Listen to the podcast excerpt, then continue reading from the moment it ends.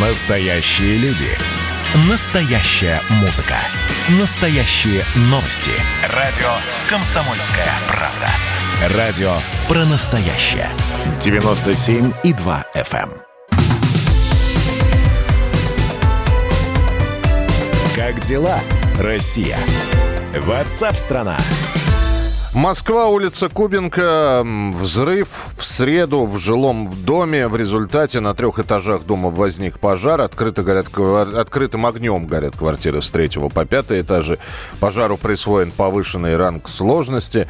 Есть пострадавшие, э, причем очень разные агентства сообщают о разном количестве пострадавших.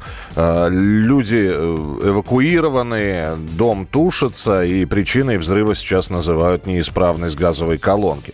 С нами на прямой связи корреспондент московского отдела «Комсомольской правды» Андрей Абрамов. Андрей, приветствую тебя. Миша, добрый день. Действительно, сегодня э, утром э, около 9 часов утра в доме в пятиэтажке по адресу Кубинка, дом 4, это запад Москвы, произошел э, хлопок газа. Как говорят, эта квартира на третьем этаже, и э, площадь возгорания составила более 50 метров. Получается, вот э, с третьего по пятый этаж квартиры, которые э, находились над эпицентром этого хлопка и выгорели. Э, очевидцы рассказали мне, что на их глазах э, после взрыва э, женщину из квартиры на третьем этаже э, буквально выбросила на улицу взрывной волной, и следом полетела техника, разная кухонная утварь. То есть вот, э, видимо, эпицентр находился где-то там. Надо сказать, что эти дома постройки 60-х годов, и вот этот дом, он включен в программу реновации, там нет централизованного горячего водоснабжения, там стоят газовые колонки которыми подогревают воду. И местные жители говорят, что по традиции эти колонки никто никогда не проверяет, не обслуживает. И что там у, у твоего соседа за стеной, в каком состоянии находится этот агрегат, никто не знает. Вот касательно... ты, да, прошу прощения, э, ты сейчас очень важную вещь сказал, потому что после каждого происшествия, которое сопровождается или есть подозрение на утечку газа, после каждого происшествия власти говорят, мы обязательно будем проверять. И я не знаю, как тебе, например, ко мне в дом а, даже в период пандемии приходили э, и проверяли газовую, э, газовую трубу. Ну, у нас централизованное газовое снабжение.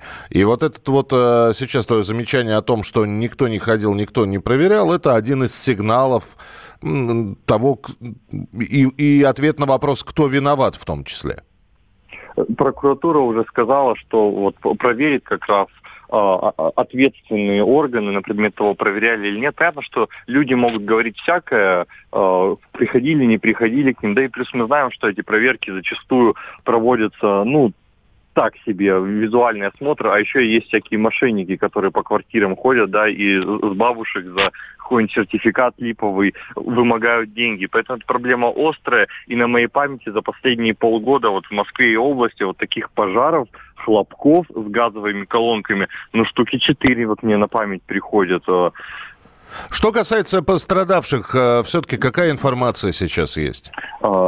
Наши источники правоохранительных органов называют пока предварительную информацию, да, точно будет озвучено чуть позже. Пока данные такие. Пять человек обратились за медицинской помощью, двое из них в критическом состоянии. Ну, понятно, что те, кто в критическом состоянии, не сами обратились, их оттуда на реанимацию везли, а э, еще троим пострадавшим оказали медики помощь на месте. Сейчас э, в здании людей нет, его, я знаю, заливают, сейчас пытаются огонь потушить. Все люди эвакуированы?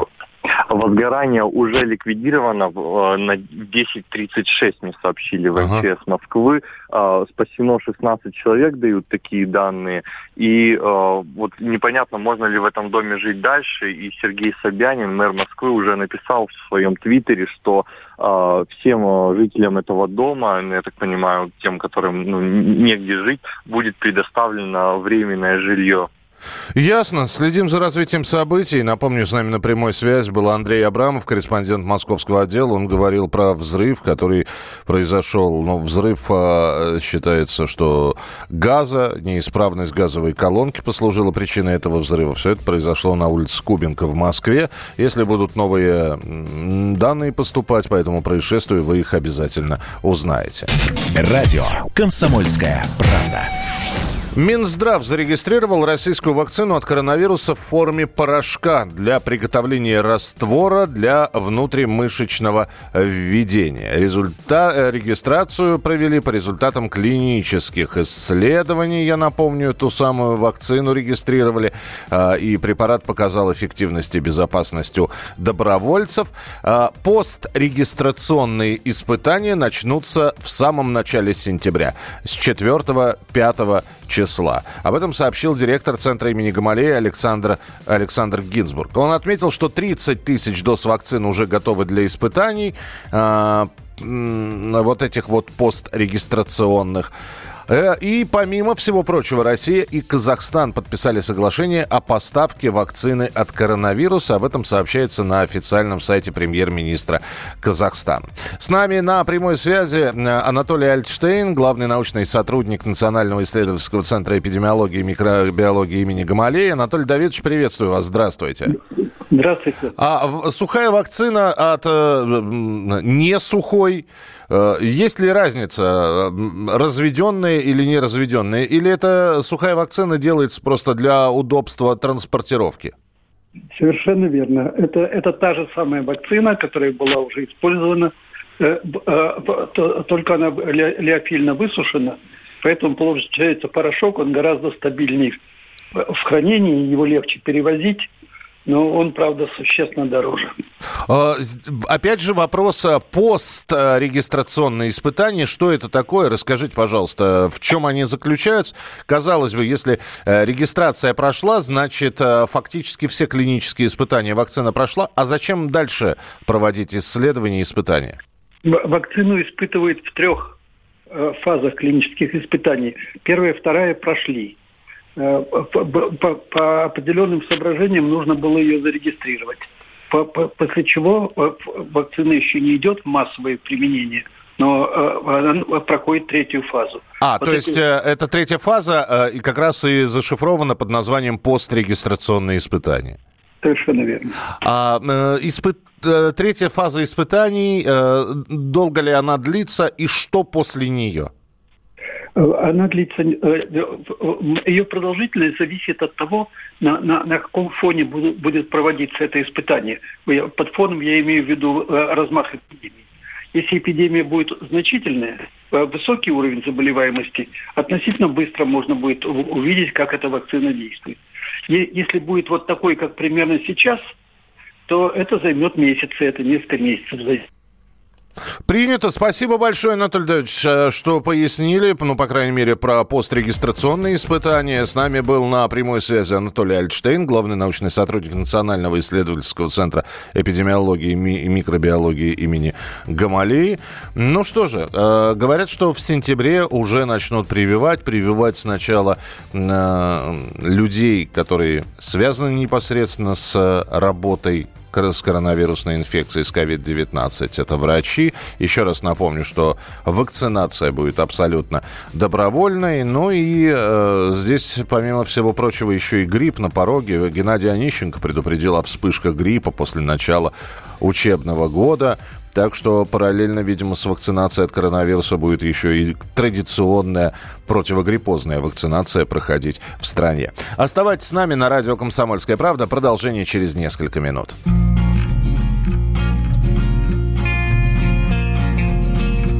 то выпукла, то впукла, это синусоида. Я дурак, влюбился в куклу, десять в андроида. У нее стекляшки, глазки, ровный ротик аленький Но конец у этой сказки не для самых маленьких Пускай меня ревность сушит И слова ее как ножи Но она мне открыла суши Ради этого и стоило жить У -у -у.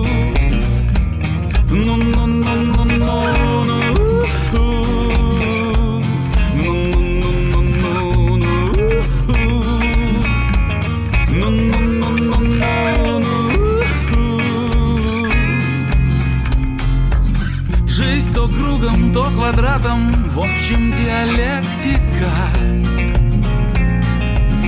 По ночам ругаюсь матом, днем мешает этика. Но мозги мне красной лентой мысль пронзает ясная. Настучу я и по башке фаянсовой.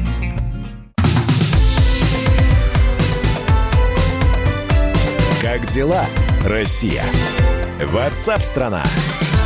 Итак, друзья, продолжается прямой эфир радио «Комсомольская правда». И давайте мы останемся на теме коронавируса, потому что, ну, сколько о нем говорилось, вот сейчас вакцина, разработанная Россией, появилась. И все равно люди, во-первых, э, ну, честно, давайте, опять же, откровенно, я расскажу про Москву.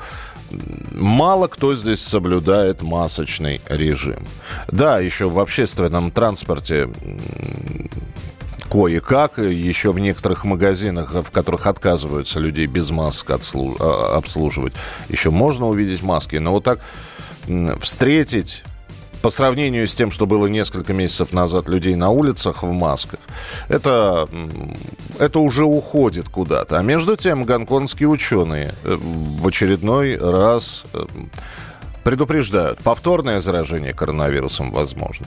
Даже если у человека были выявлены антитела, даже если в период пандемии коронавируса он переболел, есть случаи повторного заражения. Они э, сообщили о том, что первый в мире доказанный случай повторного заражения найден. 33-летний гонконгский житель переболел весной коронавирусом, вернулся из Испании, э, но потом э, он пролечился, прошло какое-то время – снова сдал тест на COVID-19 и получил положительный результат. Медики не исключают, что повторное заболевание может, кстати, вызывать гораздо более серьезные осложнения и в целом протекать тяжелее. И если первый случай может быть абсолютно бессимптомным, во втором случае симптомы будут проявляться. Вот что об этом говорит руководитель лаборатории геномной инженерии МФТИ Павел Волчков факт нашего существования на планете Земля показывает, что наша иммунная система, в общем-то, очень совершенная штука. То есть один раз победив инфекцию, той же самой инфекцией мы почти никогда, там есть ряд исключений, но, в общем, той же самой инфекцией мы не заболеем.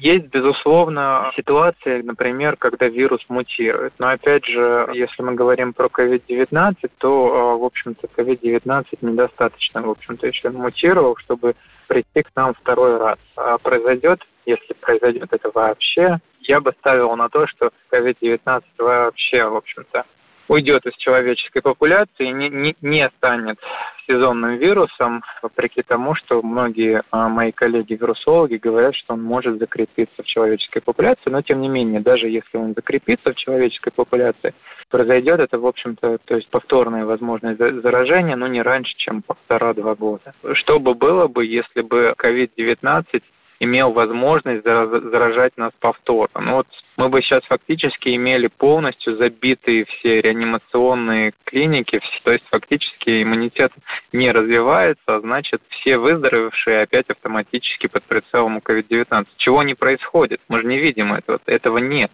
Это был руководитель лаборатории геномной инженерии МФТИ Павел Волчков. Тем временем накануне в СМИ сообщили о том, что глава Тувы Шалбан Караол повторно заболел коронавирусом. Под, правда, потом было сказано, что этот диагноз, во-первых, находится под вопросом. А, было понятно и было ясно, что а, Шалбан Караол чувствует себя не очень хорошо. И более того, настолько нехорошо, что он был вынужден госпитализироваться. А сам глава ТУЭ обратился ко всем, кто волнуется о его здоровье. Вот что он сказал. Нахожусь в военном госпитале имени Вишневского. Здесь собраны самые лучшие специалисты. Каждый из них группами проверяет. И врач-пульмонолог, со своей группой врачей, врачи-инфекционисты, кардиологи. Мне стало чуть полегче. Диагноз пока с настороженностью, пневмония. Остальное, наверное, врачи лучше определят. За меня не беспокойтесь. Спасибо всем тем, кто все переживает. Все будет хорошо. Берегите себя. Будьте бдительны.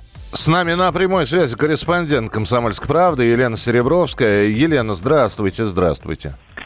А, да, всем добрый день. А мы отслеживаем судьбу главы Тувы Шалбана Караула, ну, потому что это регион рядом с нами. Это Вы так сказали мы... судьбу, состояние здоровья, судьбу. Э, да, да, да. Ну, что состояние здоровья? Он жалуется на головные боли, на то, что ему тяжело дышать. Ну, хотел, хотел он остаться повторно лечиться в республиканской больнице в инфекционном а, госпитале, он патриот своей республики, но вот а, настояли на том его окружение, о том, что все-таки надо показаться столичным врачам, что, собственно, он сейчас и делает. А, говорит, что ему немного стало легче, но опять же повторим, что его сейчас ну, целая э, группа врачей э, проверяет. Это и пульмонологи, инфекционисты, кардиологи. То есть каждый проверяет свое направление. Ну и да, э, повторно он проходит тестирование на коронавирус, и мы ждем, какие будут результаты. Так э, все-таки пневмония диагноз не подтверждается или он э, сейчас главный на данный момент? А сейчас он стоит а, под номером один но, э, как, как говорят врачи, э, нужно ну, очень сильно хорошо обследовать, проверить, чтобы его подтвердить. Пока да, пока пневмония. Пока пневмония. Э, находится в госпитале Вишневского. Это был выбор главы Тувы или просто вот поступило предложение?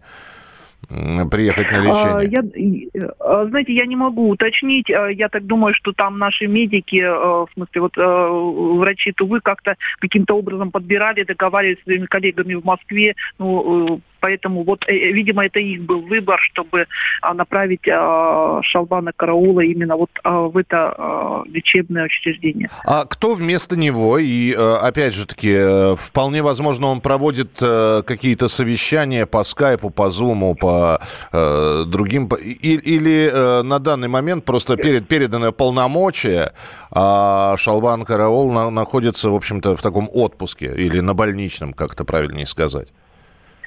Э, нет, сейчас вместо него э, временно занимает, э, вернее, исполняет обязанности его заместитель, но Шалбан Валерьевич никогда не уходит полностью, не отстраняется от дела. Он все равно общается и руководит своим аппаратом по скайпу, по телефону, по своим внутренним каналам связи. Он никогда не уходит, даже когда он в отпуске, он все равно остается в зоне доступа и руководит всем. Принято. Спасибо большое. Елена Серебровская, корреспондент «Комсомольской правды», была у нас в прямом эфире. Ваше сообщение 8967 200 ровно 9702. Почему молчат про коронавирус в Беларуси и почему? Я, по-моему, уже объяснял. Давайте еще раз скажу. Во-первых, э, мы знаем, как э, Александр Григорьевич Лукашенко относился к этой вирусной инфекции он не признавал, и точных данных о количестве выявленных людей с коронавирусной инфекцией в Беларуси нет. По другим странам есть. По Москве есть, по России есть, по, по США, Украине есть, по Беларуси нет. Поэтому не то чтобы молчат, просто не о чем пока говорить. А, здесь хороший вопрос. А, мне все же непонятно, почему мы после второго этапа зарегистрировали прививку, а в других странах перешли к третьему этапу без регистрации. Я приберегу этот вопрос для экспертов, а, потому что ответить я на него не смогу, хотя ответ у меня есть, я не уверен, что он правильный. Чисто политически это действительно такая политика, быть первыми, зарегистрировать. Ну и плюс, наверное, экономия времени. Э, но хороший вопрос, спасибо. Я его запишу и обязательно при случае задам специалистам, почему мы уже зарегистрировали вакцину, хотя клинические испытания еще не закончены. 8 9 6 7 200 ровно 9702. Это ваше сообщение на Viber и на WhatsApp. Напоминаю, что присылать их можно и в текстовом, и в голосовом формате. А мы продолжим через несколько несколько минут. А был я в школе герой, я учился на пять. Я знакомые буквы любил повторять Я разгадывал книги, как и шифр Я пытался узнать, а, что такое весна Весна Лишь однажды пытался я школу поджечь Да учитель узнал, спички выбросил в печь мне хотелось огня и тепла, я не мог больше ждать, а, когда будет весна, весна.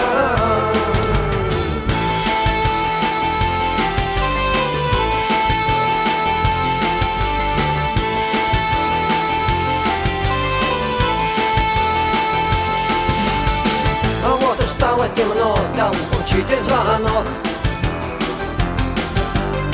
Я из школы скорее убегал со всех ног.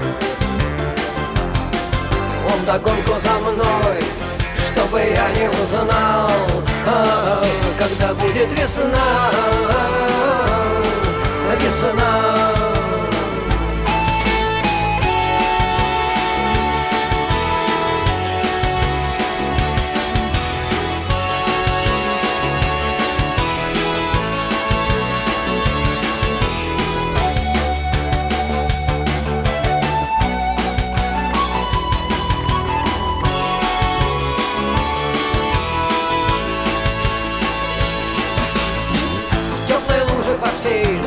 глазом синяк. Ах, учитель хитрец, он провел и меня. Я тетрадь взорвал, можешь ставить мне кол Только знай от меня,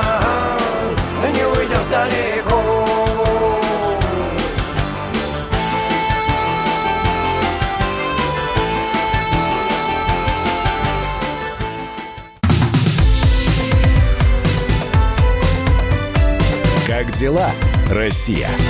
Ватсап-страна! Продолжается прямой эфир на радио «Комсомольская правда». Добро пожаловать, уважаемые слушатели. Меня зовут Михаил Антонов. И впереди продолжение рассказа о том, чем живет Россия, что происходит в стране и за ее пределами, что обсуждают, э, какие есть свежие новости и какие есть истории с продолжениями.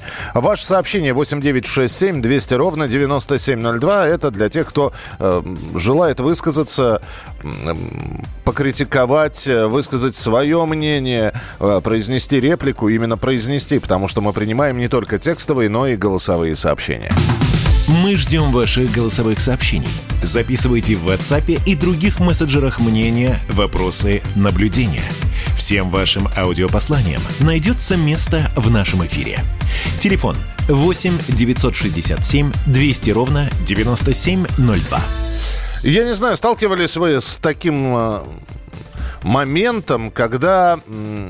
Я даже не знаю сейчас, какой пример привести. Ну, например, человек э, курящий э, закуривает сигарету известного бренда и говорит, ну это же у нас сделали, да? Говорит, нет, вот все-таки э, сигарета, купленная там, в США, например, или в Европе, и сигарета, сделанная по лицензии здесь, все-таки отличается по вкусу, по запаху, э, с шоколадом, с газированными напитками и прочее. Наверняка вы слышали, когда человек говорит, ну вроде бы, вроде бы то же самое, и под одним и тем же брендом выпускается, а вкусы разные. Почему я об этом заговорил? Потому что Федеральная антимонопольная служба возбудила дело против производителя шоколада «Линд». Дело возбуждено по признакам нарушения закона о конкуренции.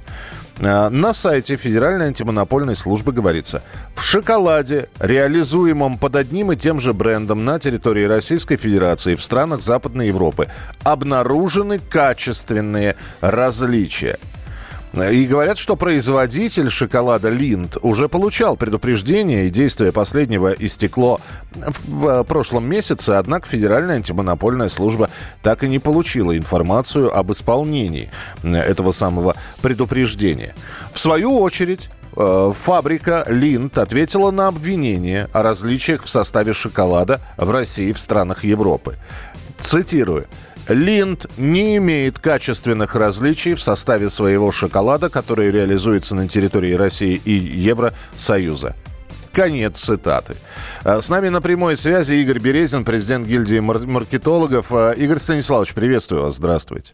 Добрый день. А, ну вот я вам случай приводил, когда человек пользуется одним, пробует один и тот же продукт и говорит, ну разница действительно существует. Так все-таки есть разница или, или нет? И, а вот эти вот сообщения о том, что мы делаем все по тем же технологиям, никаких различий, это не что иное, как уловка такая есть разница и нет разницы.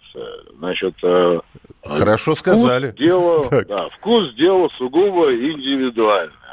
А вкусовые рецепторы работают э, по-разному в зависимости от там, давления, настроения, э, температуры и так далее, и так далее. Вот вы начали пример с известных напитков типа кола, вот, э, восприятие вкуса одного и того же а, напитка а, различается в зависимости от температуры этого напитка, в зависимости от того, а, в какой таре этот а, напиток а, был, угу. а, в пластиковой бутылке, в стеклянной, в алюминиевой банке. Из одной и той же а, пластиковые бутылки вы наливаете от один и тот же продукт а, в граненый стакан, в пластиковый стаканчик, в бумажный стаканчик, в винный бокал тонкого стекла.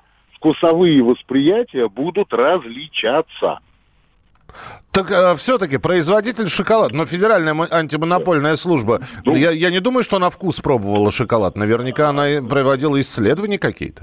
Да, вот этот вопрос, это вопрос между Федеральной антимонопольной службой и производителем. Вот они говорят, он качественно отличается. Вот что они имеют в виду?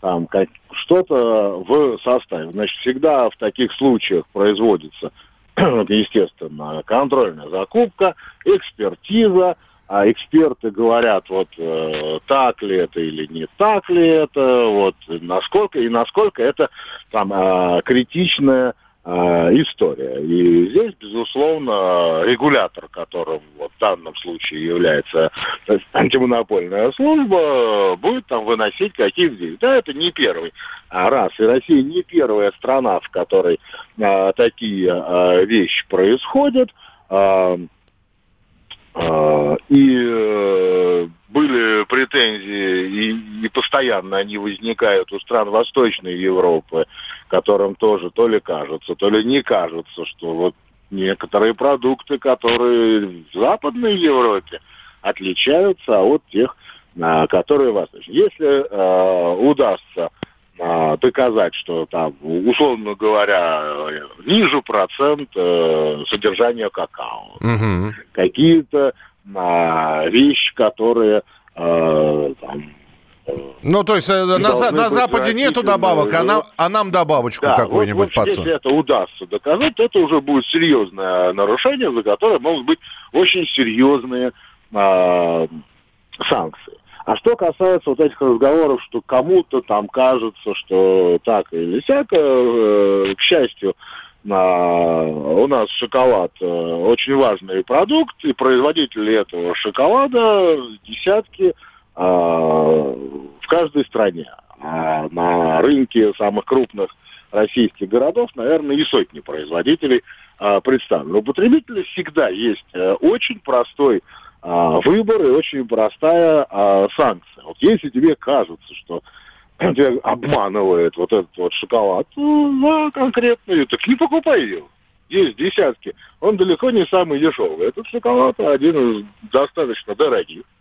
Вот, всегда есть возможность переключиться либо на другой дорогой шоколад, либо на шоколад там подешевле и так далее. О, всегда Игорь Станиславович, если бы так это... это выбор потребителя. Если бы это так работало, ведь а, мысль о том, что не буду больше покупать, происходит да. после того, как уже купил, понимаете? То есть человек сначала покупает, пробует, ему не нравится, и он говорит, чтобы я еще ну, раз...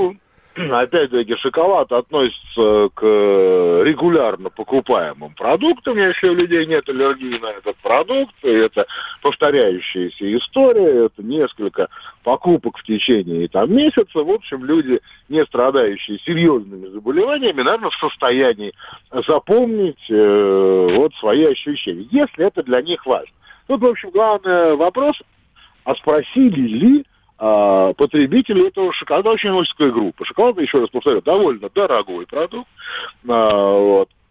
И он представлен в основном а, в столичных там, в столицах регионов крупных магазинах торговых сетей. Спросим потребителя, насколько для них это вот э, актуальная история. Вот прямо они вот так чувствуют э, эту разницу. Ну, давайте понаблюдаем за этой ситуацией. Спасибо большое. Игорь Березин, президент гильдии маркетологов, был с нами на прямой связи. Итак, для тех, кто пропустил, еще раз напомню, Федеральная антимонопольная служба России завела дело о шоколаде Линд. Э, собственно, производителю этого шоколада э, указано на то, что шоколад э, в России, который производится и который поставляется в Россию по своим качествам, отличается от аналога, который продается в Европе. Производитель шоколада говорит, нет, у нас все нормально. Ну вот чем ответит Федеральная антимонопольная служба, обязательно расскажем вам. И вот что еще говорит председатель Союза потребителей России по поводу качества и разницы качества одного и того же товара Петр Щелищ. Проблема такая есть, это не первый случай, антимонопольщики не раз обращали внимание на это. Конечно, контролируется и требования к безопасности, я думаю, обеспечиваются не соответствующие нашему законодательству. За этим надзирает Роспотребнадзор. Задача ФАС – один товар, имеющий абсолютно идентичную маркировку, не должен отличаться зависит от того, где его собираются продавать. Это программа WhatsApp страна. Мы продолжим через несколько минут. Ваше сообщение 8967 200 ровно 9702. 8967 200 ровно 9702. Я люблю свою родину, вроде бы. Я полжизни рабом и на заводе был И штаны носил прямо на скелет. А теперь меня это не торкает Я люблю свою родину, вроде бы. Я полжизни рабом и на заводе был И штаны носил прямо на скелет не торкает. Я люблю свою родину вроде но Я пахал на работе безвылазно. Удивительно, поразительно Как легко свою жизнь превратить. Вино я хотел бы грузинское и в кино И на солнечном пляже валяться Но я не потянул на зарплате, но Три билета да в южную сторону Я люблю свою родину вроде бы. Я полжизни рабом и на заводе был И штаны носил прямо на скелет. А теперь меня это не торкает Я люблю свою родину вроде да. Да и не был я в общем-то никогда Ни в Гренландии, ни в Америке. Что ж теперь мне убиться в истерике